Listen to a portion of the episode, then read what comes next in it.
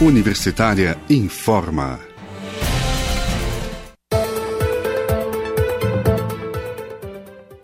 Olá, boa noite.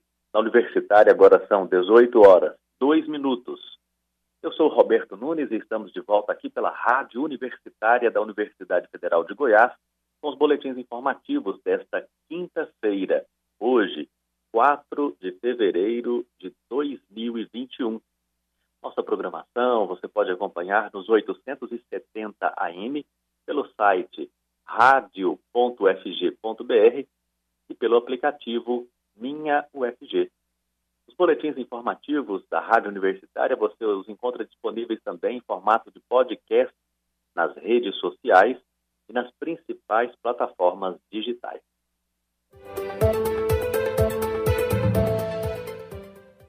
Universidade Estadual de Goiás, UEG, publicou nesta quarta-feira, dia 3, os editais do vestibular 2021-1 e vestibular de Medicina 2021. As inscrições podem ser realizadas de 4 a 23 de fevereiro e o período de solicitação de isenção da taxa de inscrição será entre os dias 4 e 7 deste mês. O valor da taxa de inscrição é de 80 reais exceto para o curso de medicina, que tem um valor de 180. As provas serão aplicadas no dia 21 de março, de forma presencial. A inscrição e outras informações podem ser obtidas no endereço eletrônico estudeconosco.ueg.br.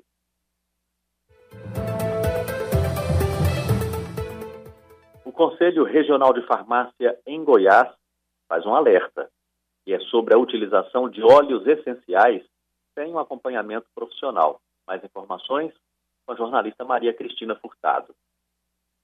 O uso de óleos essenciais tem se tornado comum por várias pessoas, mas especialistas alertam que a utilização deles deve ser orientada por um profissional.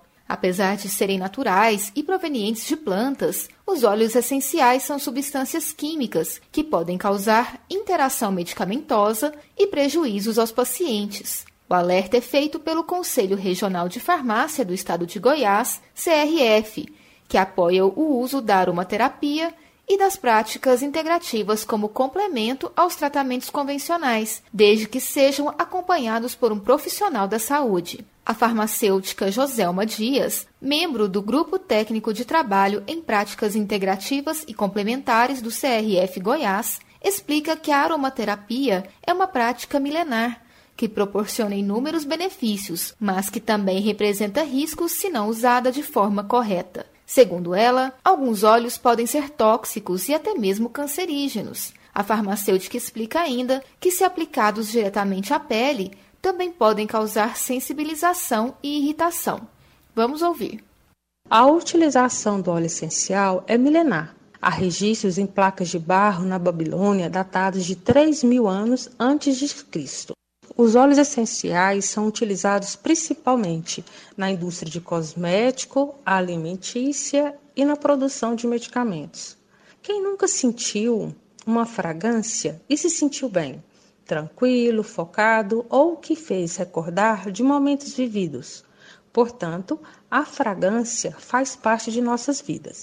A ação terapêutica dos óleos essenciais é conhecida e está sendo muito difundida. Deve-se entender que, para ter uma ação terapêutica, há presença de compostos químicos para promover essa ação. O acompanhamento com um profissional habilitado se faz necessário para avaliar o que o ser necessita naquele momento.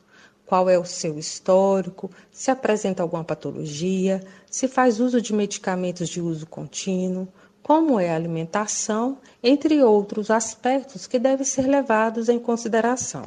Os óleos essenciais, por ter a sensação de ser um, um produto natural, por ser extraído de flores, de folhas da árvore, de casca né, da árvore, de frutos, né? É, dá a impressão que provoca só benefícios. Mas, dependendo da se for utilizado de uma forma inadequada, pode provocar malefícios, sim. Irritar a mucosa, provocar alergias. competir a ação com algum medicamento que a pessoa esteja utilizando. Por isso a necessidade desse acompanhamento individual. Importante saber que somos seres individuais e que um óleo essencial que é bom para um ser não necessariamente será bom para o outro ser. Outra grande preocupação é quanto à ingestão dos óleos, que precisa de acompanhamento e orientação de um profissional habilitado para isso. O mau uso pode prejudicar o paciente e até afetar a credibilidade dos próprios óleos essenciais. A Associação Brasileira de Aromaterapia e Aromatologia, Abraroma, também levantou uma questão legal sobre a venda dos óleos. Segundo a entidade, os óleos essenciais são regulamentados apenas como cosméticos e como flavorizantes na indústria alimentícia, e ainda não há normas para o seu uso terapêutico.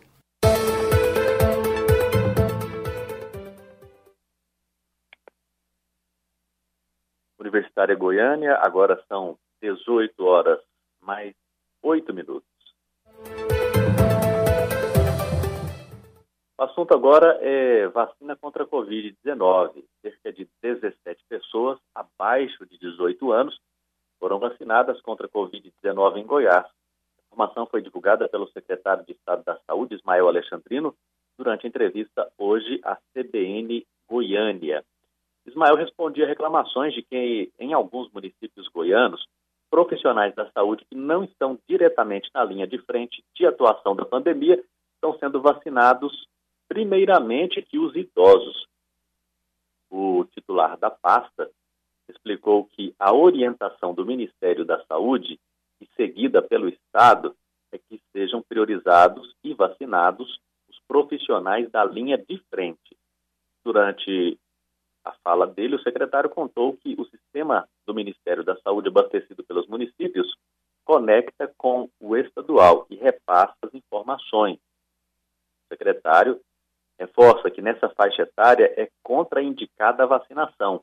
Não há estudos comprovando a eficácia das vacinas contra a Covid-19 em pessoas com menos de 18 anos.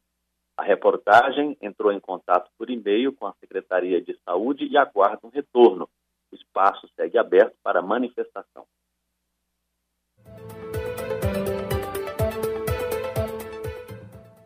O Instituto Albert Einstein anunciou que formalizou um acordo com a Precisa Medicamentos, que representa o laboratório indiano Bharat Biotech no Brasil.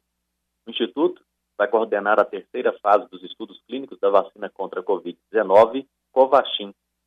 Segundo o Instituto, os testes começam em março com 3 mil voluntários e devem durar de 45 a 90 dias. A Precisa Medicamentos informou que pedirá à Anvisa, a Agência Nacional de Vigilância Sanitária, autorização para dar início à terceira fase do ensaio clínico. Em decisão comunicada nesta quarta-feira, a Anvisa diz que mudou as regras para autorizar o uso de vacinas. Os desenvolvedores não irão precisar mais realizar testes em massa no país antes de pedir aval para o uso emergencial. Mas o diretor do Instituto Einstein, Luiz Vicente Riso, informou que a decisão da Anvisa não afeta o cronograma já estabelecido, pois consideram ser importante que as vacinas sejam testadas aqui no Brasil, independente da Anvisa estar abrindo essa possibilidade. A Covaxin é desenvolvida a partir de vírus inativos. Os primeiros estudos clínicos mostraram que o imunizante não tem efeitos colaterais graves e é eficaz na produção de anticorpos para a Covid-19. A vacina pode ser armazenada em temperatura de 2 a 8 graus Celsius e aplicada em duas doses, com intervalo de 28 dias entre elas. Representantes do Ministério da Saúde e da Bará Biotech vão se reunir nesta sexta-feira, amanhã, para discutir a compra de doses do imunizante membros do Instituto Russo Gamaleya, responsável pela vacina Sputnik V, também participarão do encontro. O governo federal negocia a compra de mais de 30 milhões de doses das duas vacinas.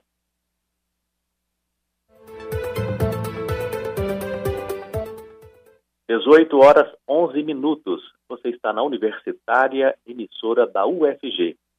Em reunião extraordinária que aconteceu na tarde de ontem, o Centro de Operações de Emergência, COI, para a Covid-19 em Goiânia, deu aval para que o prefeito Rogério Cruz, do Republicanos, edite, nas próximas horas, um decreto que flexibilize as regras de funcionamento para bares, restaurantes e distribuidoras na capital, embora a taxa de ocupação de leitos de UTI seja em 69%. Ives Mauro Ternes, integrante do COI, disse em vídeo, gravado após a reunião, que há de se considerar que a maioria dos pacientes internados em UTIs no momento são de outras cidades. Abre aspas. Foi identificado que dos 69% de taxa de ocupação de leitos de UTI Covid aqui em Goiânia, 57% são de pacientes provenientes do interior, o que significa que o impacto para a internação de pacientes de Goiânia é menos da metade da ocupação de leitos de UTI. Fecha aspas.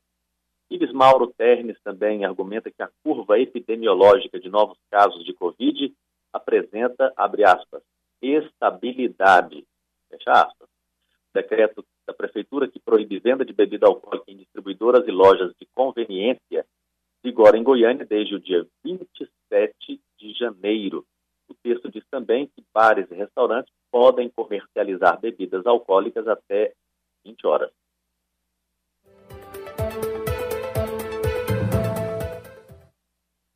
O Brasil registrou até o momento um total de 2 milhões 414 mil 717 pessoas vacinadas contra a Covid-19. O maior número de vacinados é no estado de São Paulo, 498.278 pessoas. Porém, o Distrito Federal foi o que conseguiu a maior cobertura vacinal até o momento, aproximadamente 1,95% do público-alvo da vacinação. O estado com menor cobertura vacinal é o Tocantins, com apenas 0,59% das doses aplicadas. A vacinação no Brasil é voltada apenas para o grupo prioritário, como profissionais de saúde, idosos em casas de repouso e índios vivem isolados. Em alguns estados, a vacinação para os idosos, em geral, já começou. Até o momento, o Brasil registra 225.420 mortes causadas pela Covid-19. O número de infectados pela doença no país já passa de 9 milhões de pessoas.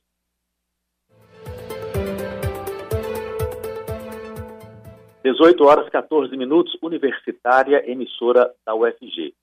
Uma grande preocupação em relação à Covid é que ela deixa sequelas em pelo menos 70% dos infectados.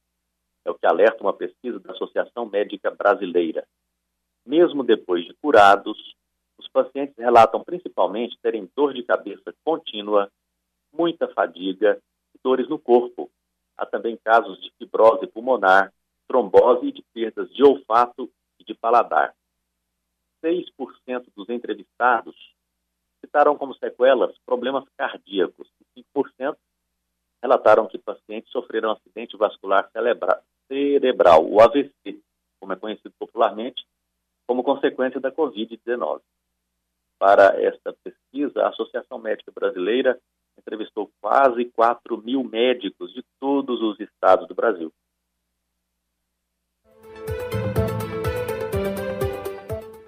De acordo com o Ministério da Cidadania, pasta responsável pelo auxílio emergencial pago no ano passado, informou que aproximadamente 1 milhão e 400 mil pessoas que receberam o benefício não pegaram o dinheiro. É isso mesmo que você ouviu. O programa foi criado para ajudar quem teve a renda afetada pela pandemia. No total, 1 bilhão 300 milhões de reais voltaram para os cofres públicos após o fim do programa. Calendário do auxílio emergencial encerrou no dia 27 de janeiro, liberando para saque e transferência a última leva do benefício. De acordo com a lei que criou o auxílio, o beneficiário tem 90 dias para movimentar o dinheiro, a contar do dia que o recurso foi depositado na conta digital. Para os beneficiários do Bolsa Família, este prazo é de 270 dias. A movimentação é feita pelo aplicativo Caixa Tem. Não é necessário sacar todo o dinheiro disponível, mas apenas mov, é, movimentá-lo. Né? Então, o recurso pode ser transferido ou utilizado para pagar contas pelo próprio aplicativo Caixa Tem, quem teve o dinheiro depositado há menos de três meses, olha, fique, fique atento, ainda pode reaver o valor.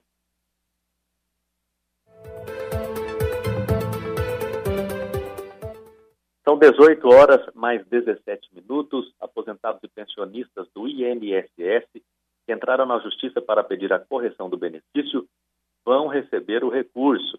Aproximadamente 847 milhões de reais em RPVs, que são as requisições de pequeno valor, estão sendo pagas. De acordo com o Conselho da Justiça Federal, 59 mil aposentados terão direito ao dinheiro, cujo valor máximo para cada beneficiário é de até 60 salários mínimos. O dinheiro foi enviado para os tribunais regionais federais, terão um calendário próprio de pagamentos. Quem entrou na justiça contra o INSS pode procurar o advogado da causa para saber quando vai receber.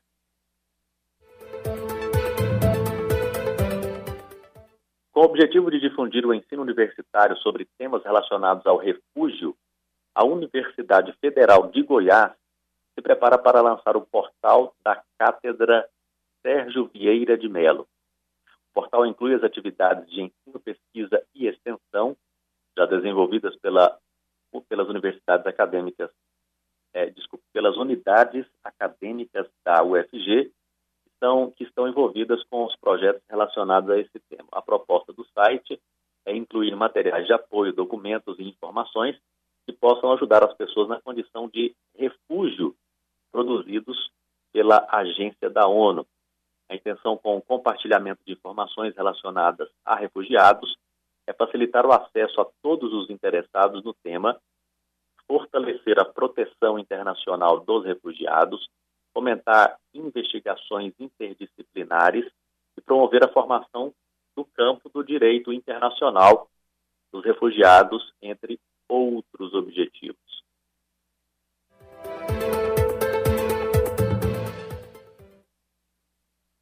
Dezoito horas mais 19 minutos. Quase 5 milhões de crianças brasileiras vivem na pobreza e sofrem não apenas com a baixa renda familiar. Vamos ouvir a reportagem? A conclusão é de um estudo realizado pela PUC Minas, que analisou o tema através de vários critérios que não apenas a renda familiar. Segundo a pesquisa, a realidade delas apresenta baixa escolaridade, falta de saneamento básico, ausência de abastecimento de água e dificuldades dos pais ou responsáveis para conseguir emprego formal. Essas são as principais dificuldades enfrentadas por cerca de 4 milhões e 800 mil crianças com idade entre 0 e 11 anos, o que representa uma a cada seis crianças no país. O trabalho foi realizado pela PUC Minas em parceria com a Agência de Desenvolvimento Infantil Child Fund Brasil.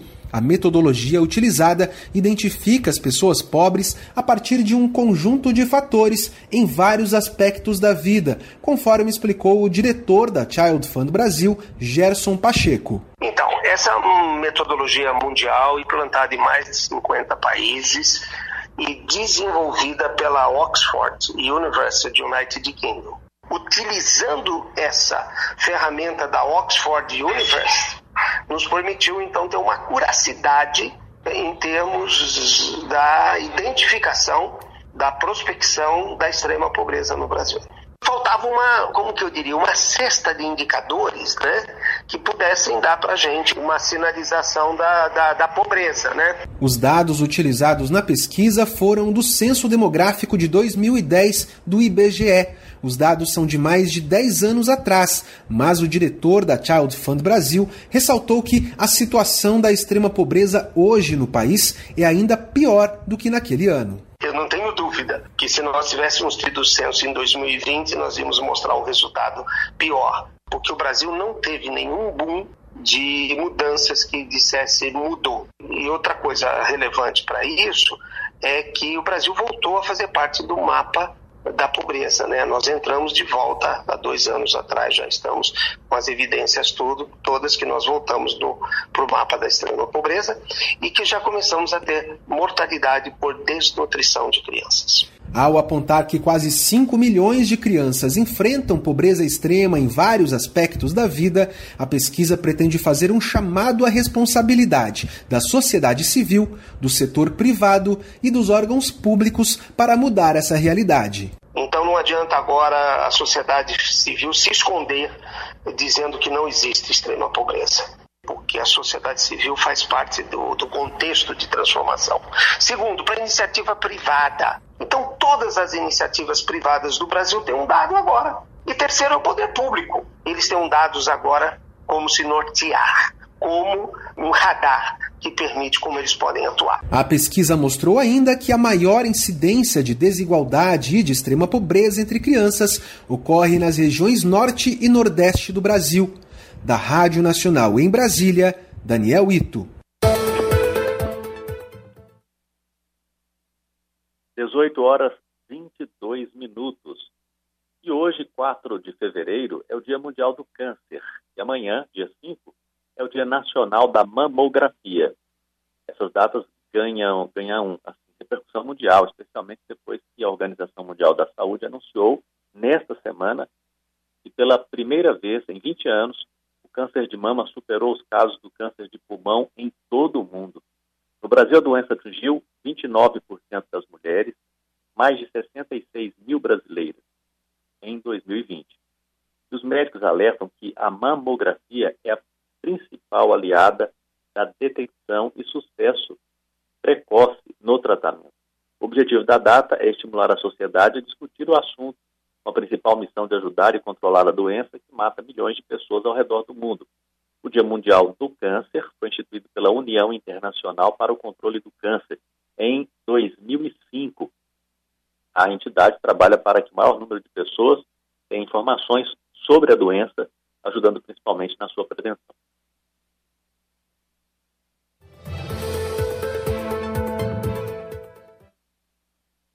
No Brasil, são muitas as outras datas criadas para o debate sobre o câncer. Dia Mundial do Combate ao Câncer, em 8 de abril, 27 de novembro, Dia Nacional de Combate ao Câncer e Dia Nacional de Luta contra o Câncer de Mama, Outubro Rosa, mês de prevenção do câncer de mama, Novembro Azul, mês de prevenção do câncer de próstata, 8 de maio, Dia Mundial do Câncer de Ovário, 15 de fevereiro, Dia Internacional de Luta contra o Câncer Infantil e 23 de novembro, Dia Nacional de Combate ao Câncer Infanto-Juvenil. André Aibaui, especialista em câncer da Organização Mundial da Saúde, destaca que a estimativa é que 2,3 milhões de novos casos de câncer de mama tenham sido diagnosticados no ano passado, representando 11,7% de todos os casos registrados. Os números provocam preocupação das autoridades de saúde e convidam as populações mundiais a adotarem estilos de vida mais saudáveis, com cuidados contínuos e a refletirem sobre seus comportamentos. Entre os vilões, atenção, hein? Entre os vilões impulsionaram os números gerais de câncer estão consumo exagerado de cigarro e bebida, alimentação desregrada e falta de atividade física.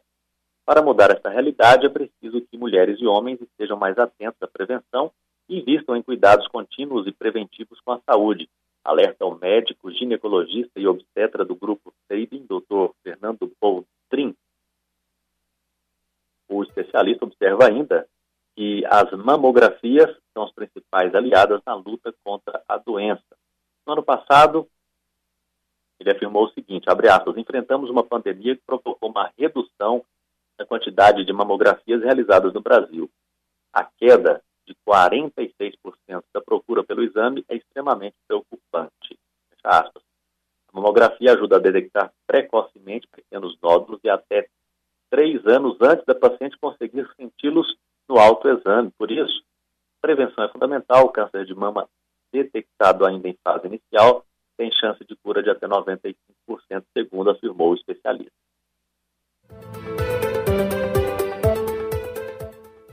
Apesar do câncer ser uma doença multifatorial, alguns cuidados podem ajudar na prevenção da doença, que mata quase 10 milhões de pessoas por ano no mundo inteiro. Vamos à reportagem. Brasil, essa estatística já alcançou um patamar de mais de 280 mil óbitos anuais. Mas, apesar de ser uma doença multifatorial, em que várias causas se juntam, permitindo que ela apareça, o câncer não é impossível de ser prevenido. E essa é a mensagem que as instituições de pesquisa e tratamento da doença querem transmitir neste 4 de fevereiro, Dia Mundial do Câncer. A chefe da Coordenação de Prevenção e Vigilância do INCA, o Instituto Nacional de Câncer, Lisa Almeida, afirma que sete hábitos do dia a dia estão relacionados a diversos tipos da doença e que mudá-los poderia evitar até um terço das mortes. O uso de tabaco, que está relacionado por 22% das mortes por câncer. Nós temos o uso de álcool, a dieta e a nutrição não saudáveis, que associadas ao uso inadequado do álcool e à falta de atividade física levam ao sobrepeso e obesidade, que também estão relacionadas com alguns tipos de câncer. Outros fatores de risco são infecções e as radiações ionizantes. Nós estamos em pleno verão, com o sol de rachar, que é, ao mesmo tempo, nosso amigo, mas que, em certas circunstâncias, pode também ser um inimigo. E é de olho nesses fatores que a Fundação Nacional do Câncer lançou a campanha 21 Ações para 2021, ano em que se estima que 625 mil novos casos da doença serão registrados no país. E o diretor executivo da Fundação, Luiz Augusto Maltoni, alerta para os impactos da pandemia e do isolamento social nessa construção de bons hábitos. Trancadas em casa e ansiosas, muitas pessoas aumentaram o consumo de cigarros e álcool, negligenciaram a alimentação e os exercícios físicos e adiaram a realização de exames periódicos. Agora é preciso reverter os primeiros para prevenir o início de um câncer. Já o rastreio periódico, como explica o Dr. Maltoni, é importantíssimo, especialmente para quem tem casos de câncer na família porque se a doença ocorrer, será identificada e tratada precocemente, o que aumenta muito as chances de cura. E a gente notou, por exemplo, no caso da mama, houve uma redução de mais de 80% do número de exames de rastreamento para câncer de mama.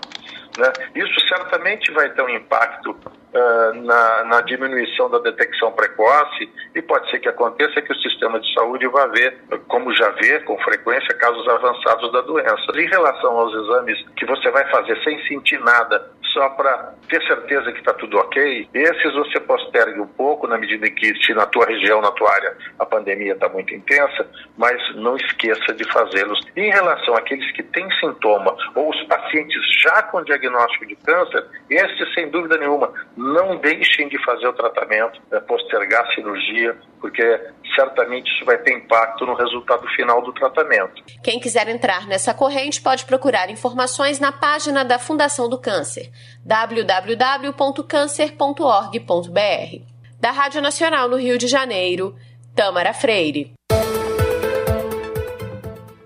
Universitária, agora são 18 horas 30 minutos. Uma informação importante. Em geral, o câncer não é hereditário. Existem apenas alguns raros casos que são herdados.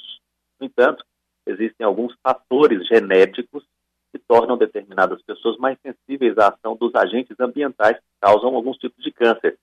E é o que, explica, é, o que explica porque algumas delas desenvolvem a doença e outras não, quando expostas a uma mesma substância cancerígena. Embora em muitos casos o câncer não apresente sintomas ou sinais, em outros, como câncer de pele, o de mama e o de testículo, é possível ficar alerta a algumas alterações suspeitas, como nódulos e caroços, manchas mudaram de cor ou sangram e também inchaços. E aí, ao notar qualquer dessas alterações, procure uma unidade de saúde. 18 horas e 31 minutos, finalizamos aqui os boletins informativos desta quinta-feira, 4 de fevereiro de 2021. Hoje contamos com as colaborações das jornalistas Ana Flávia Pereira e Isaura Carrijo, do jornalista Delfino Neto, da jornalista Silvânia Lima e nos trabalhos técnicos o Jorge Barbosa, também a Ana com a gente. Continue acompanhando a programação da Rádio Universitária. A partir de agora, música de qualidade para você. Tchau, tchau.